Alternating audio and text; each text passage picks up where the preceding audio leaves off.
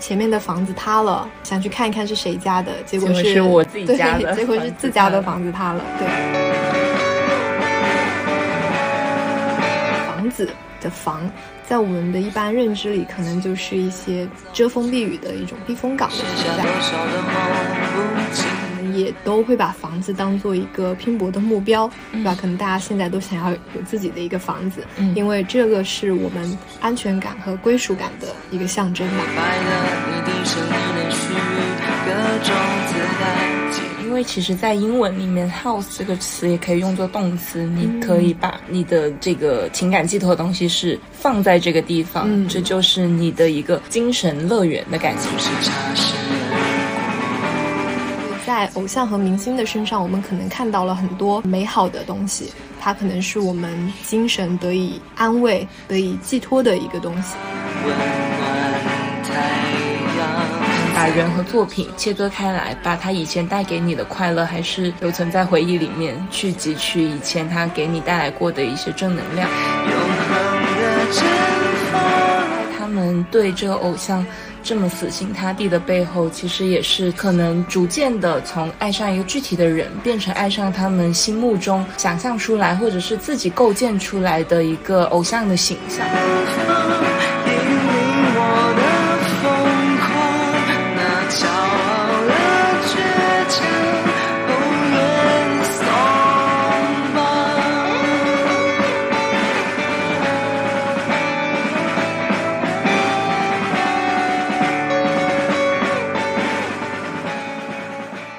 好，我是木易，大家好，我是渊己。欢迎大家收听第一期《耳中语言》。今天呢，我们想聊的一个话题，我觉得大家应该都挺有共鸣的吧，就是在当今社会，我觉得没有人也不能这么这么夸张的说吧，但大部分人对都会有追星的经验。对，大部分人都会去追星吧，或者至少说有好感的明星，对吧？偶像之类的。然后今天要聊的话题呢，就是塌房房。对，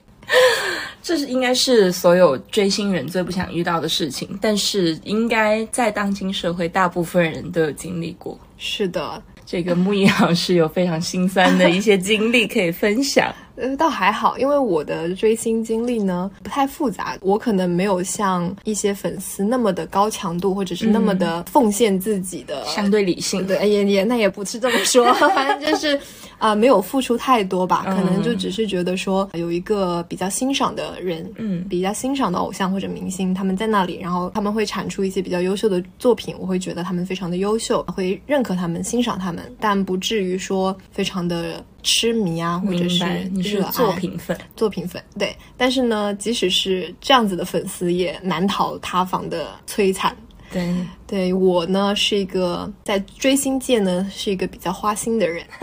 就是好感过很多明星啦。嗯，比如说能说名字吗？呃，而且都是男明星为主了，但 是名字就算了吧。但是我觉得可能通过一些描述也能知道是谁吧。我先说两个，因为这两个人的性质比较像，就是塌房了。但可能有些粉丝会觉得，嗯，塌房性质不同吧。反正呢，这两位呢都是非常厉害的音乐创作人，然后他们也都是就是自己写作、自己作曲、作词，然后作词不一定哈，但是作曲然后演唱，然后都在乐坛有一定的地位。哦，但是呢，就相继因为婚恋啊这种哦啊、这种问题塌房了。那么第一个塌的可能出轨吧，就塌了。第二个呢，就是稍微血雨腥风一点，嗯，塌的比较轰轰烈烈。嗯，然后就是当时知道这个消息的时候，我个人感觉是有一点点怀疑人生，嗯。因为就是就说那个他的最轰轰烈烈的吧，就是因为他在我的心目中是一个非常优质的明星，从我小学就开始喜欢他，基本上每一张专辑我都会听，有时候也会买。之前还有个朋友还帮我拿到了他的签名专，哇哦，对，反正就是也有付出过一定的金钱，嗯有有有。也付出了蛮多的情感，因为感觉当时在初初高中的时候，觉得很啊、学业很累啊，或者是生活很疲惫的时候，都会听他的歌，然后看看他的脸，因为他长得蛮帅的，然后觉得给了我很多的动力。嗯而且他在公众面前的形象呢，也都是非常正面的，很很优质，很帅气、阳光，然后热爱公益等等啊，就是这种。所以当时他的塌房呢，就会让人觉得他的人设啊、所谓的人设崩塌了，就觉得原来他也不是我想象中的那么十全十美。嗯但是呢，现在还有很多粉丝可能会不太相信这个事情，可能也会觉得是别人诬陷他或者什么。但是他在我这里还是就已经不再是当年那个他了。房子已经塌了。对，房子已经塌了，就算没塌，那也是摇摇摆摆的吧，很残破的一个房子了。现在，对，唯一还能支撑着我对他的感情的，可能就是他写的歌吧。嗯就我觉得他还是啊、写的歌能够给我带来一些动力的。反正比较深刻的一个塌房的经历就是这个吧。嗯啊，另外就是长大之后吧，反正陆陆续续搞了一些其他方面的偶像，比如说韩国的一个男团吧。嗯嗯，然后呢，他也是在我工作之后有一段时间感觉非常的压抑、非常的痛苦的时候，就是看不到前路的时候，他写的一首歌，就他们那个团，他主要负责创作嘛。哎，我发现我真的很喜欢创作系的，对。才华的，对，很慕强，所以他当时写了一首小甜歌哈，在冬天的时候给我带来了哦很多的温暖，所以当时就直接入坑了。后面呢，反正就开始慢慢的加入到整个粉丝的群体当中，当然也不算是很内部、很很核心的，嗯。只是会跟着大巴，大巴这个词应该可以理解对吧？就是他们会有一个是百度贴吧，但是一个粉丝群体的组织，对他这种，对，他会组织一些啊、应援活动啊，或者是到时候啊买专辑的时候可能会有一些优惠啊，冲专辑数量等等。我就只是跟着大巴这样子去追星，也没有加入什么粉丝团体啊或者什么。嗯但是呢，散粉。对散粉，但是但是也花钱。嗯，好，嗯，反正就是平平淡淡的吧，也不算很轰轰烈烈。他呢，就是一个比较常见的偶像塌房的一个形式吧，谈恋爱了，嗯啊、被抓包了。嗯、但是对我来说，我觉得塌房的那种实感没有那么的强，因为对我来说，我可能投射在他身上的并不是想要谈恋爱啊，或者是把他当成一个恋爱的幻想对象，而是就是一个能够给我提供能量的一个男的，嗯。哦，然后呢，他有创作的才能，有比较可爱的样貌 啊、这样我就觉得 OK。但是他谈恋爱呢，对我来说冲击没有那么大吧，但是可能其他的粉丝会觉得房子塌了，嗯，对，大概是这样的几个过程吧。嗯，还算比较丰富的塌房经历，大塌小塌都有。各种形式的塌都有，嗯但还好没有法制咖吧？啊、目前还没有，对，没有法制咖。简单的分享了一下我的一些追星塌房的经历，然后讲一讲为什么我们想要聊这个话题。其实最开始啊，对这个话题感兴趣，是觉得“塌房”这个词非常有意思，就是会好奇为什么会用“塌房”来形容明星或者偶像的人设崩塌了，或者是他出现了什么负面新闻。当时我去查了一下，好像是说是源自韩国的一个梗图，嗯嗯，那个新闻报道，对新闻报道，嗯前面的房子塌了，对，想去看一看是谁家的，结果是是我自己家的对，结果是自家的房子塌了，对。然后呢，这个图就非常快的就在网络上红了起来，受到了很多追星人的认可吧。我就会很好奇说，为什么“塌房”这个词会受到这么多的人的认可？从语言的角度来说呢，语言它本身就是一种社会现象，它是跟我们的社会生活是息息相关的。所以呢，在运用“塌房”这个词的时候呢，它肯定也反映的是社会的对这个现象的认知，对。然后另外呢，语言也是一种思维的工具嘛，就是我们在去想用什么词去表达一个事物的时候，其实也蕴藏了我们对这个事物的一个看法。嗯所以说“塌房”这个词的出现以及它受到的认可，一定程度上也反映了粉丝们对明星偶像的一些认知吧。对，嗯，那我们就拆解一下这两个词啊。首先就是房房子的房，在我们的一般认知里，可能就是一些遮风避雨的一种避风港的存在，对，对吧？能够给我们带来一些精神上的安慰和寄托。另外呢，我们也都会把房子当做一个拼搏的目标，对吧？可能大家现在都想要有自己的一个房子，嗯因为这个是我们安全感和归属感的一个象征吧。对，所以相应的，如果放到追星的语境中来看，那么“塌房”这个词就可以是不是就可以理解为粉丝群体认为偶像或者明星是他们情感得以寄托的一个房子，或者是说他们认为这个偶像本身也是自己一砖一瓦搭建起来的，属于他们自己的一个东西。对，因为其实，在英文里面，house 这个词也可以用作动词，你可以把你的这个情感寄托的东西是放在这个地方，这就是你的一个精神乐园的感觉。嗯，是的。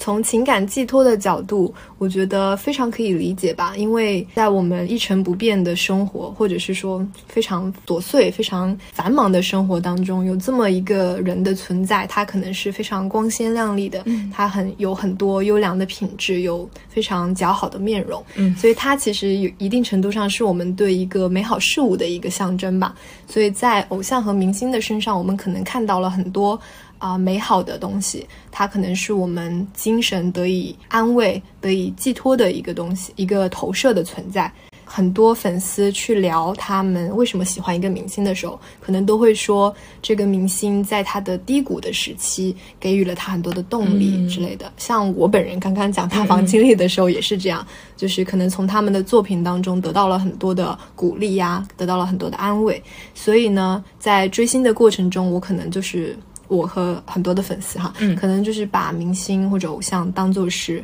我们情感寄托的投射一个存在。对对，理解。嗯，另外呢，就是像现在饭圈文化呢，其实越来越成熟了，就是不像我们以前理解的那种。啊，都是很不理智啊，或者是大家做一些很受到很很多谴责的那些行为。实际上，现在的饭圈我觉得是非常有组织、有纪律的。那么，粉丝除了在追星的过程中对偶像有一个情感寄托的一个幻想吧，其实他在粉丝追星这个群体的里面也得到了一些动力，或者是一些情感的支撑。比如说，他可能参加一些粉丝的活动，认识了一些同样追星的朋友，他们可能一起互相交流，然后继而成为了现实中的朋友。而还有一些人，可能他通过追星去获得了某一种关注度，这样他们也会觉得自己在精神上或者在心理上得到了满足。所以，我觉得。追星可能就是能够实现情感上的满足吧。好的，所以当我们说到把它比拟为一个房子的时候，其实我们也是在说，这可能是粉丝们自己亲手去建筑的一个他的所属物。比方说，在一些养成系偶像的粉丝里面。他们是需要可能从他刚出道或者是还没出道的时候就去先下注，对，先去看我所投资的这个明星，他未来能不能成大咖？对，成为一个大咖，或者是呃能够红起来？对。所以在现在这种偶像同质化非常严重、竞争非常激烈的情况下，粉丝们会觉得你现在所有的地位都是我一砖一瓦建起来，我给你一分一分投出来的。是的，所以他可能会觉得这个偶像是我的所属物，他的一些演艺事业生涯的发展，可能粉丝们会觉得我才有发言权，说你应该怎么样去发展。嗯，所以。这种情况下呢，我们就会看到像内娱有一些事业粉频频在发长文，或者是在某些微博底下艾特经纪公司，会说你们为什么给我家哥哥安排这样的行程？他已经多少个多少个月没有工作，对在家抠脚。是，所以就是我觉得粉丝在这个情况下，内心是投射了一个所属物的感觉。嗯，另外就是，比如像我们熟知的日本 AKB 四十八，嗯，他会每年都会有一个总选举，嗯，当然这也是他粉丝们去买专辑拿到这些投票券去，也是用真金白银砸出来的。对。那有点像内娱的选秀的感觉。对对对对对，在这个时候，我们也知道前几年有一位比较有名的叫须藤零零花的这么一个 AKB 四八的成员，然后他在总选举的当时当天是发表了结婚宣言，嗯，也是掀起了轩然大波。那我们也不是说讨论能不能结婚、能不能谈恋爱的问题，只是说粉丝会觉得。我给你花那么多钱把你投到这个位置，而你当场要宣布你要去结婚，你要去完成你自己对结束这个事业，完成你自己人生的一些安排，他们会觉得你的有点像被背叛了，或者是我的所属物已经不朝我希望的方向去发展了，所以有这么一个感觉。嗯，同时我也觉得这个房子它不仅仅是粉丝个人的，像你刚刚说的，他可能会有一些同样喜欢这位明星的朋友。这个粉丝群体，嗯，那这个房其实也是他们的一个共同心念，一个奋斗的共同目标。所以一旦这个房子塌了，他跟这些朋友维系的一个方式，或者是他的一个身份认同，可能也会受到一个摧毁。我觉得这可能是杀伤力更强的，嗯，因为他庇护他们的这个关系的房子已经没有了，可能感觉自己的归属也没有了，嗯。是的，刚刚我们简单介绍了“房”这个词所代表的含义，然后现在我们可以聊一下房是怎么建立起来的。这也反映了偶像与粉丝的关系，因为偶像与粉丝它并不是一个单向的互动，并不是粉丝单方面的去追星，而是一个双向的，就是偶像其实在。追星的这个过程中，也要付出自己的劳动。很多社会学者把这样的一个劳动呢，叫做情感劳动，因为偶像对粉丝实际上是要提供一种情绪价值的。就像我刚刚分享我个人的追星经历的时候，讲到我从偶像他的作品啊，或者是他本人的一些事迹当中，可能获得了一些情感上的安慰或者是鼓励。所以，其实偶像呢，在与粉丝的沟通当当中，也需要去付出一些情感上的劳动。这个可能之前不知道以选秀来作为一个划分合不合适，但是可能选秀是一个比较明显的一个分水岭吧。就在此之前呢，偶像可能只需要去创作出好的作品来去满足粉丝的期待就可以了。粉丝就是啊，听听他的音乐或者看看他的电影、电视剧等等，去获得力量。那么在选秀之后，啊，粉丝因为是需要去打头，需要去做数据，需要去投入一定的金钱和精力来去帮助偶像出道，所以呢，偶像与粉丝的关系可能有一点点被平衡掉了。粉丝呢，可能就在偶像的事业当中更有一种参与感，那么偶像可能需要去付出更多努力。来去满足粉丝的期待，比如说要更多的营业，对吧？我们所说的营业，可能要在各大平台，甚至在一些非工作的场合，要给予粉丝相应的回应。那么，这个可能就是偶像对粉丝的这样的一个关系。我觉得，可能一方面这也是传统的歌手、演员跟日韩带来的这种偶像，这个其实可以算是单独的一个分类。的职业也有关系。传统的歌手、演员，他有自己的专业，他可能就是专注在产出自己的作品，就可以吸引到足够多的粉丝。但是偶像更多的，他的作品只是承载他对粉丝提供这种情感劳动、情绪价值的一个载体。更多他的给粉丝的体验不是纯单纯在作品，而是在他表演这些作品的时候，比如说现场跟粉丝的互动，或者是通过售卖这些作品的时候签售会，以及各种这些跟粉丝接触的途径上面去给他们提供一些互动和价值。所以这可能是偶像这个职业提供的这种想象和他们可以去更多的。营造一种臆想的亲密关系的方式，是，但我们也没有否认说偶像就没有好好的作品哈，只是说就是可能偶像，因为偶像这个职业在我们内娱好像也不是划分的特别清楚，对吧？就它并不是一个单独的职业，就是我们觉得它是一个单独的偶像，但实际上人家影视什么音乐什么都参与。对，只是可能在日韩娱乐产业比较成熟的情况下，会有这样比较明确的分类。对，在内娱可能大家都比较混杂在一起去谈。是的，还有就是刚刚提到的假想的亲密关系，实际上也并不是说只是偶像独有的，可能之前明星也会有。比如说一个非常著名的一个案例吧，就是刘德华的杨丽珍粉丝。啊，这样的一个案例就非常的痴迷刘德华，然后导致了一些不好的后果。所以到现在其实也有，只不过是说这种假想是被允许的。就是偶像本身，或者是偶像的经纪公司等等，他们都会去助推这样的一种假想，就是去满足粉丝对这种假想亲密关系的期待。那么说起粉丝对偶像的付出，那能说的可太多了。因为在我看来，我真的觉得粉丝是一个非常无私的一个群体。呃，就拿我一个非常短的一次的追星经历来说，就是前几年我喜欢上了一个韩国的男团，就前面刚刚说过塌房的那一个男团。其实我就比较算外围一点的，我没有进入到核心的粉丝群，但是呢，跟着那帮粉丝，我也会去参与，比如说购买专辑。你想是韩国的专辑嘛，可能要在韩国的网站上购买，然后粉丝就会。出一些非常详细的购买教程，让你知道怎么去注册，怎么去购买，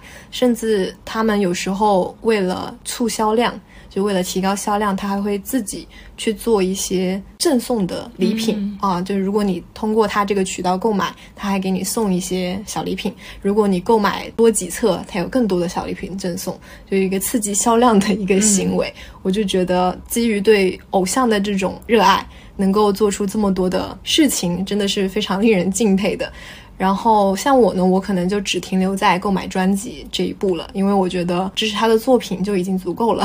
我不用再去花费其他的精力或金钱去别的项目上了。但是呢，据我所知，他们还会有很多的粉丝会去帮忙刷啊视频的。播放量，甚至是说像韩国那种偶像团体非常注重的是在流媒体平台上的一个排名啊、空降啊这种，所以他们会在发歌的那个那一天、那前一个小时，或者是呃那一整天都在帮忙刷那个流量。嗯，而且就是让我很敬佩的一点就是。那个流媒体平台是只有韩国有的嘛？嗯，你要去注册账号啊什么的，都是需要有韩国的身份。嗯，他们就会通过各种渠道去 注册好这个账号，去拿到相应的账号，帮助去刷这个排名。所以我觉得，可能粉丝对于偶像的是一种回报吗？是偶像给他的这种情绪价值，然后粉丝会自发的觉得说，这是我应该为偶像做到的一些事情。所以我觉得蛮伟大的。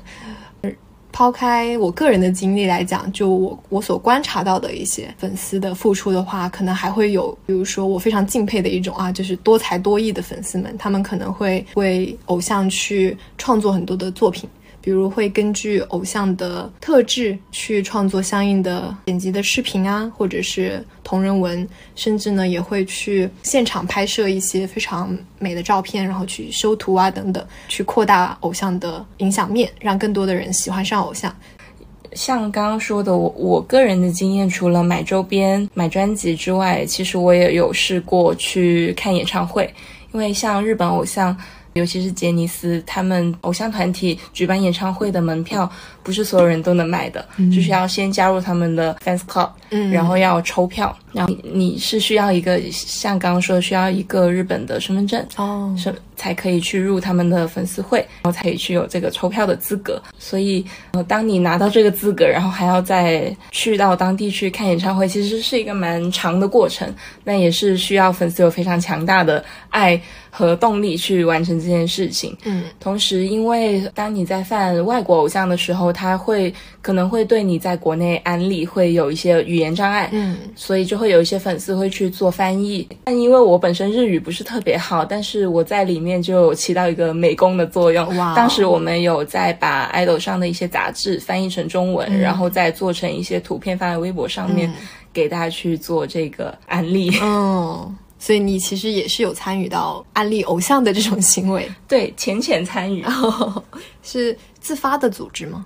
对，是自发的，所以就是我觉得粉丝这种自发的无私的行为是非常令人敬佩的。所以有时候我也会在想，说粉丝因为在追星的路途上，他投入了非常多的金钱和精力，所以是否也是可以视作去搭建这个房子？去投入了很多的金钱精力，如果这个房子遭受到一点点的破坏，他可能就觉得很难以接受，或者是很难以抽身。所以可能有些不追星的人会非常的好奇，或者是会质疑说粉丝为什么会这么无私的对偶像进行一些付出。但实际上，我们自己作为粉丝，然后也去付出了一定金钱和精力的粉丝来说，我们是非常了解，也是非常认同这种付出的，因为因为毕竟情绪价值。对于我们现在来说是一个很重要的一个东西吧，它是没有办法通过金钱啊，或者是那么轻易的得到的一个东西。在追星的过程中，能够获得到一点点安慰，能够让自己的浪漫的幻想有所依附，其实也是我们愿意去为偶像去做事情的这样的一个出发点吧。但是呢，抛开粉丝的身份来看，在我们进行付出的过程当中，实际上也是对搭建这个所谓的明星的房子的一个投入吧。这种一砖一瓦搭建起来，然后我们付出了非常多的精力，非常多的金钱。所以，如果这个房子后面出现了一点小问题，甚至说是塌了，嗯，那可能对于搭建这个房子的人来说是非常难以接受的。对，这个也都是。非常能理解的一个事情，一个情绪上的问题吧。嗯，所以当粉丝付出了这么多，当他的房子塌了之后，通常会有哪些反应？先说说你自己吧，你有过前面所说的一些塌房的经经历，那你在遇到这个事情之后，你的心，你心里是怎么想的？我觉得还蛮纠结的吧，就是在知道新闻的那一瞬间，肯定是会觉得天哪。他怎么是这样的人？但是慢慢的也不会去有很大的这种波动吧，就是嗯，好的，接受这个事实，嗯，然后取关一下他的微博。但是呢，他的作品啊或者什么，我还是会听，我也不会去忌讳说再也不提他，只是会觉得说他可能不再是给我提供这么大的情感支撑的一个人了。他以前的作品，他所提供的这个价值还在，只是我不会再把它当做是一个非常重要的、非常唯一的一个存在了，所以我可能就是默默的转身离开吧，啊，然后也不会再关注他后续的事情了。对，我想这应该也是大部分的粉丝脱粉之后可能会有这样的回应。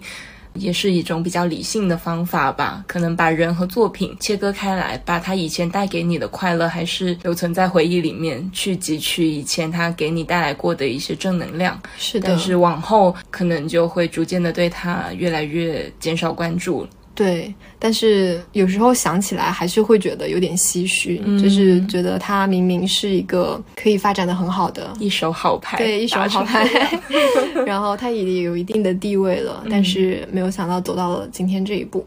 所以也会为他感到唏嘘吧，但是也就没有什么了。嗯，不过我觉得也不是理性不理性的因素吧，因为可能也跟每个人的性格有关。我个人就本身在追星的时候，也不是一个咋咋呼呼想要去表达什么，或者是要去安利什么的，都是就是默默的喜欢，然后去他的演唱会也好，然后买专辑也好，这都是一种支持吧。然后，所以在塌房之后，我也不会去很情绪很激烈的觉得他背叛了我，他骗了我，因为我没有这样的一种期待，所以就还好吧，没有说非常崩溃或者是天塌的这种感觉。嗯，但是我们在网络上也有看到有其他不同类型的粉丝会做出不一样的反应。据你观察，有哪些比较有意思的现象呢？就。我可能那就从我这个塌房的这个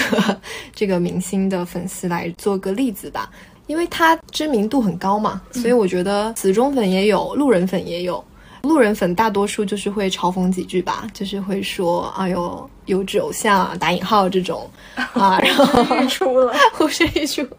反正嗯，我看到也就还好吧，也没有什么，也不会觉得被冒犯。这该得的，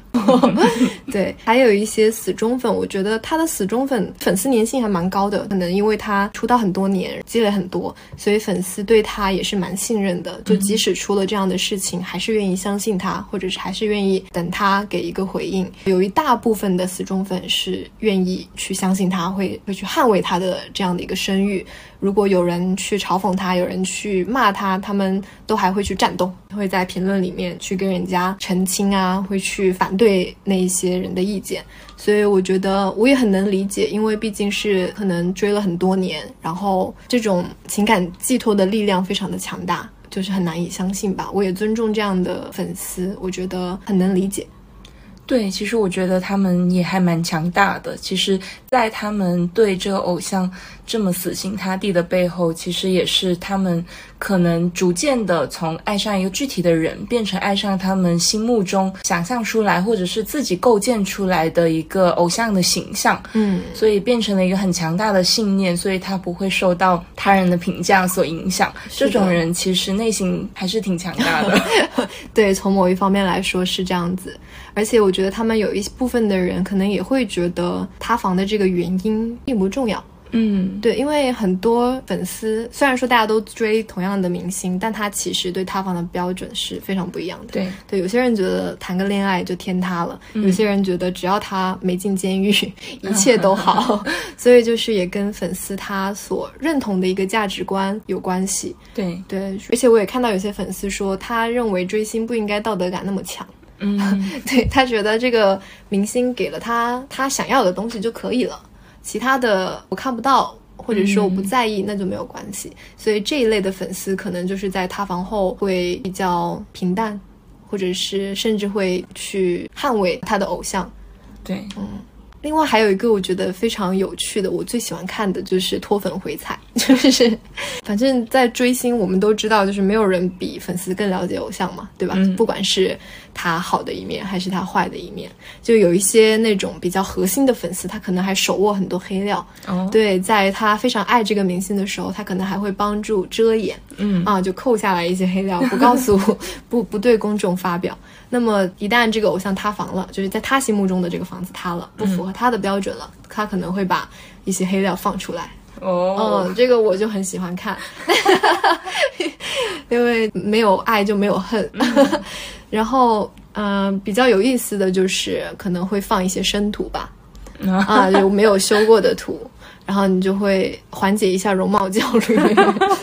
但是男明星我，我对男明星没有哈，就只是说，嗯、会觉得说，哦，明星他一部分这么光鲜亮丽的展现在公众面前，一方面是啊、整个团队的帮助，另一方面就是可敬的粉丝，嗯对吧？帮他们他们修图啊，去调整啊等等，所以脱粉回踩其实还蛮有趣的。啊、我觉得跟那个誓死捍卫可能是两个极端，也不是极端吧，两个互相对应的。一个是因为爱而产生的恨，另外一个是因为爱而更产生，哎，对，更爱而产生了一种维护的一个动力吧。嗯对，我觉得两边都非常能理解。对，刚刚我们也聊到说塌房的标准会不一样哈，是说粉丝可能认为塌房的标准不一样，但实际上我们有观察到，对于男明星和女明星之间塌房的标准也是有一些区别的。就比如说男明星塌房可能更多的是涉及到违法犯罪，对吧？就可能是有法制上的问题。但是呢，女明星的塌房呢，可能标准稍微严格一点，可能有一些啊、形象崩塌了，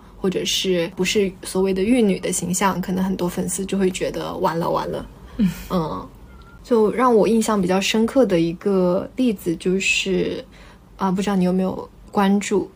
就是央视的女记者王冰冰，她当时就是有人爆料说她婚前同居，反正就是在她私生活上有一些所谓的认为不符合某些人的道德的一些行为。然后当时很多人、很多粉丝，尤其是男粉丝，就大呼塌房了，塌房了。但实际上，我认为他的私生活跟他的职业一点关系都没有，他也没有去以这方面来去立什么样的人设、什么样的形象。而且婚前同居是什么很了不起的事情吗？又不是劈腿，又不是什么道德不检点的事情。对，可能还有就是扒出来他的微博啊，不，他的博客上面有一些关于性方面的描述，然后就很多人都大呼接受不了。但我觉得又关他们什么事呢？对吧？就是对，这就是一个对于同样的事情，如果是男男明星来，但是实际上很多男明星都有相关的一些负面新闻吧，就是某一些形象很好的男明星，其实他在节目中。有表示过很多次，他欺负女明星啊，或者是学生时段欺负女同学，有很多那种什么同时谈好几个女朋友的这种行为，但也没有被大家所批判，就好像感觉是他受欢迎的一种勋章或者一种表现。所以其实，在这一方面，对男女明星的评价标准是完全不一样的。对，我觉得可能这个社会本身对男女的道德标准就会有一点不一样。相对而言，女性的犯错成本会非常低，大家对于女性的道德洁癖好像会更多。一旦有黑料缠身，可能大家就会对她有整个形象有一个非常负面的转变。除了对偶像有这么一种男女有别的评判之外，可能在粉丝群体这种现象也是存在的。是的，我们看到很多媒体报道啊，或者是社论啊，他们会在批评饭圈文化的时候，经常会说饭圈女孩，所以就好像默认说追星的人只有女性，或者是说女性粉丝追星会很不理智，会去做很多违法乱纪的行为，更容易受到鼓动。对，好像没有自己的思想。但实际上，我们所了解的现在的饭圈是越来越成熟的，他们有一套自成体系的体制，能够去约束圈内的人，所以他们其实也会去在意说自己的行为不要影响到圈外的人。实际上，说饭圈女孩或者是去批判饭圈行为的时候，最好是不要戴上性别的有色眼镜吧。可能我觉得，其实现在确实大部分明星的粉丝是女性占比比较多，嗯，所以我们才会有去对饭圈进行一些约束，或者是对自己的行为进行反思和约束的情况存在。但其实你说粉丝群体受到鼓动这个事情，不仅仅在明星的粉丝里面会出现，你包括像体育球迷，嗯也会有很多什么打架的事件发生。那那里面的性别比例，我想我不说，大家也知道。对，但是媒体报道可能会觉得他们血气方刚吧。对，另外也有非常极端的例子，在粉丝明星粉丝群体里面，像我们知道的日本有一些女子偶像团体的握手会里面，其实是有频频出现一些男粉丝带刀去伤人、去呃攻击偶像的这么一种极端行为。当然，它是一种极端行为，但是我们在评判粉丝群体的时候，不能仅仅看到女性的极端行为，那男性也会有，所以。可能极端行为，我们更多的要去对他进行谴责，不要把矛头指向一个性别。是的，刚刚呢，我们从“塌房”这个词说起，聊了聊我们对偶像与粉丝双向关系之间的观察和思考。那么，我们也是希望大家在追星的过程中能够收获快乐，在塌房之后呢，也能找到新的归宿。只要建房的速度够快，那就不怕塌房。就永远有房子，对，永远有房住。好的，在节目的最后，希望追星的朋友永远有房住，也希望大家可以用更多其他的东西来一起建构你的房子，包括你其他的兴趣爱好以及你所追求的一些东西，可以不仅仅局限在追星，那你的房子会更加的丰富，也可能会更加的坚固。对，就像包租婆一样，有很多套房子，可以享受收租的快感。好，那这期节目差不多就是这样，谢谢大家的收听，下期再见，拜拜。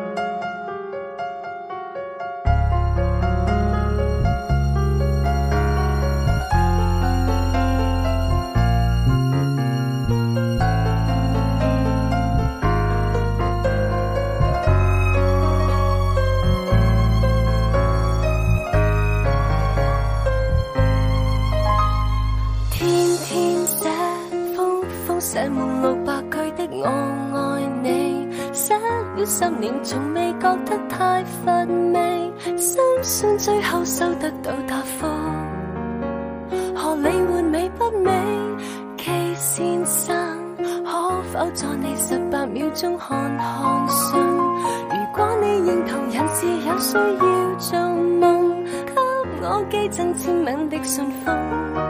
只要一封，继续被动来做普通的大众。实在没有人情愿不怕面红，顽强地进攻，争取你认同。在年年月月晚晚朝朝密密